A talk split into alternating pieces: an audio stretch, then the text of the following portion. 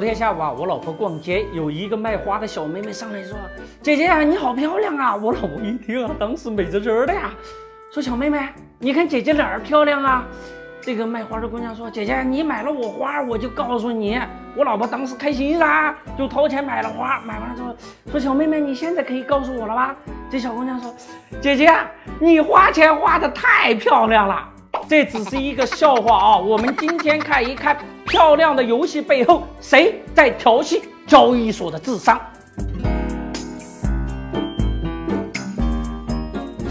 在 A 股，有谁比交易所更见多识广吗？有人就表示不服，说：“过来，过来，看看我的借壳花招。”交易所一看，我的妈呀，一下就亮瞎了钛合金双眼了。借壳见得多了，这一次真的很骚了啊，前所未闻。交易所越看越不对劲儿，现在是怒发冲冠，拍案而起。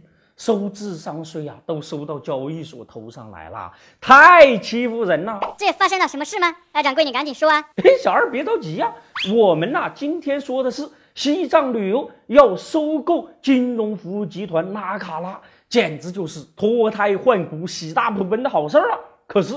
拉卡拉一百一十亿的估值，跟上市公司西藏旅游十八点五三亿的总资产相比，差距实在是太大了，简直就是蛇吞象啊！交易所一看，马上。就开出了一张问卷函，说你们拉卡拉到底谁是实际控制人呢？拉卡拉说呀，我们的第一大股东联想投资，那就是一给钱的土豪啊，不管事儿的。我们的实际控制人呐是董事长孙陶然呢。交易所不对呀，孙陶然跟管理层不是一致行动人吗？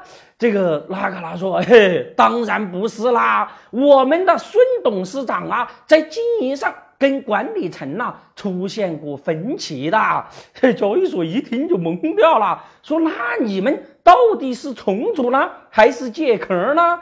这个拉卡拉说，我们当然是重组啦。这个孙总的估值才十七点三亿，没有超过上市公司总资产规模的百分之百呀。交易所一听就怒了，说你们太欺负人了。青妈的，你这个这这这这这气怒！你好大的！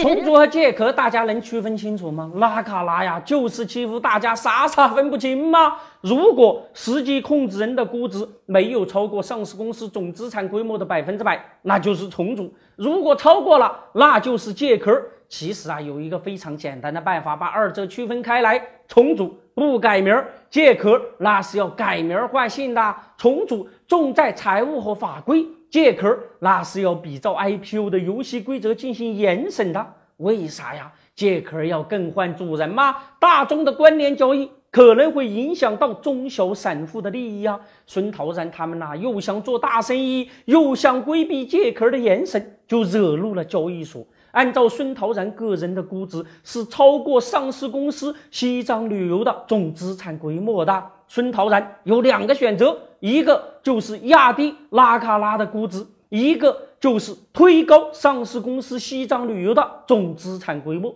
很显然，孙陶然呢不想让自己的财富缩水吗？他们就玩了一招调戏交易所智商的花活，让上市公司啊在二零一五年十二月底向银行。贷款了四点一八亿，通过负债拉高上市公司西藏旅游的总资产规模。孙陶然的个人估值同上市公司总资产规模的占比一下就下降到了百分之九十七。材料一递交。二零一六年一月，立即又让上市公司啊把银行贷款给还掉了。孙董果然是城里人哈，真会玩。是啊，交易所那是拍案而起，说你们呐这是糊弄我，调戏我的智商。如果交易所把真借壳当重组给放行了，西藏旅游现在那些炒家肯定是皆大欢喜。但是。一旦呢上市之后啊，这个地雷暴露了，那买单的一定会是散户，散户会被人呢当韭菜给割掉，成为接盘侠的。面对拉卡拉挑起智商，也许散户们会说，他们那些人都是悬崖上翻跟斗儿找死。我们还有一个微信公众号平台德林社，如果还想了解有趣、好玩、听得懂的经济学，那就在微信里搜文字“德林社”或者拼音“德林社”，点击关注即可。记住，不是德云社，是德林社，别设错了哟。